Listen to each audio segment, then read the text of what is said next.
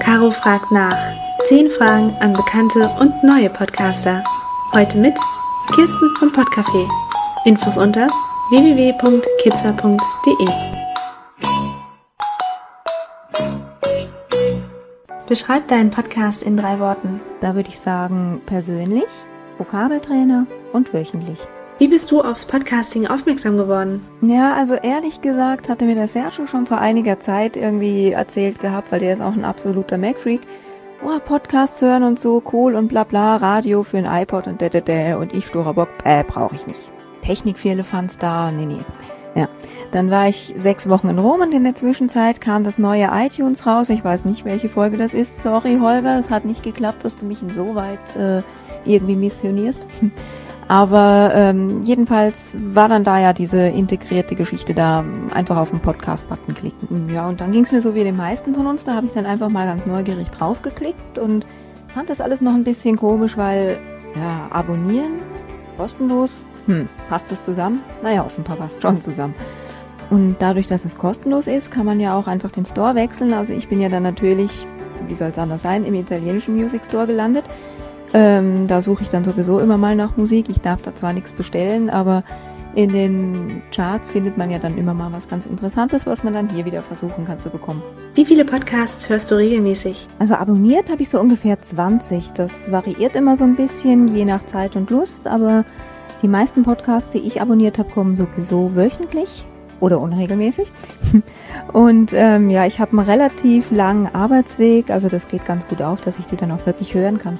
Nenne dein bisher schönstes Erlebnis in der Podcast-Welt. Also allgemein hat mich die ungeheure Hilfsbereitschaft in der Podcast-Szene beeindruckt. Aber der absolute Hammer, der kam dann vom Holger von McManiacs und zwar nicht nur, dass er mir mit Engelsgeduld technische Hilfestellung gegeben hat. Einen Tag vor meiner ersten Sendung habe ich kurz vor Feierabend mal in seine Shownotes geschaut, weil ich neugierig war, um was es denn heute Abend so geht. Und bin fast rückwärts vom Stuhl gefallen. Da strahlt mich nämlich der Titel von Folge 228 an, nämlich Italien Spezial. Darunter ein Foto äh, von Tomatenmozzarella, dann die Angabe von meiner Homepage und dem Hinweis, dass morgen das Podcafé online geht. Und darunter dann auch noch zu einem Überfluss ein gleich bei iTunes abonnieren Button. Wow. Also an dieser Stelle nochmal vielen, vielen Dank, lieber Holger, für die wahnsinnige Unterstützung und liebe Grüße nach Österreich. Welchen Podcast kannst du uns spontan empfehlen? Ja, da würde ich sagen, für diejenigen, die Italienisch sprechen oder lernen, hört mal rein bei The Best of Tutto Esaurito.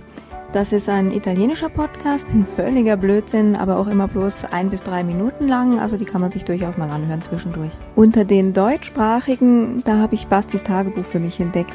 Wenn ich den höre, bekomme ich direkt Heimweh. So eine schöne Stimme, wow. Nenne drei Dinge für ein perfektes Wochenende. Oh, das ist schwierig, das einfach an drei Dingen festzunageln, aber Sergio und ich haben kürzlich ein Wellness-Wochenende gemacht. Das war wirklich ein perfektes Wochenende. Okay, versuchen wir es mal.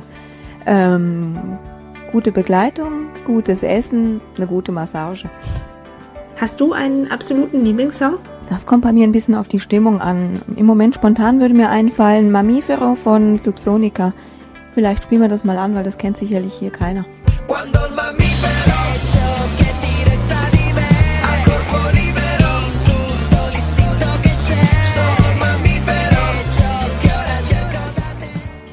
Verrat uns den besten Film, das beste Buch aller Zeiten. Lieblingsbuch würde ich sagen, Eine Billion Dollar von Andreas Eschbach. Und zum Thema Film wird mir spontan einfallen Lemony Snicket, rätselhafte Ereignisse. Wer war dein Held aus Kindertagen? Mein Held aus Kindertagen ist ganz klar Michel aus Lönneberger. Ah, war das super. Da will er eigentlich die ganze Zeit immer nur was Nettes und baut dann aber letztendlich nur Scheiße.